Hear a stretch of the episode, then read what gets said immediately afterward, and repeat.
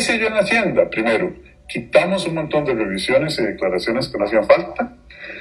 Empezamos a montar y desafortunadamente descarrilaron ese tren que era tan importante, Hacienda Digital. Conseguimos la plata, empezamos a hacer los diseños, son solo seis meses.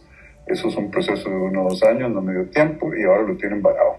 Y ahí le hubiera quitado usted, desde el punto de vista sendario, toda la discreción a los burócratas de mandos medios y todas las oportunidades de corrupción.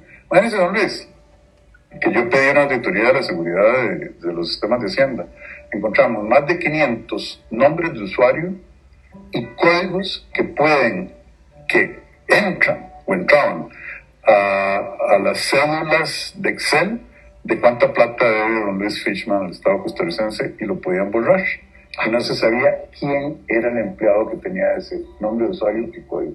Vea qué indecencia. Así, eso es lo que te, borraban la deuda. Te borraban la deuda, así como se borraron los 14.000 archivos. ¿Ah? Entonces, eso es lo que hice yo. Bueno, que, lo estén, que lo estén deshaciendo es una tristeza.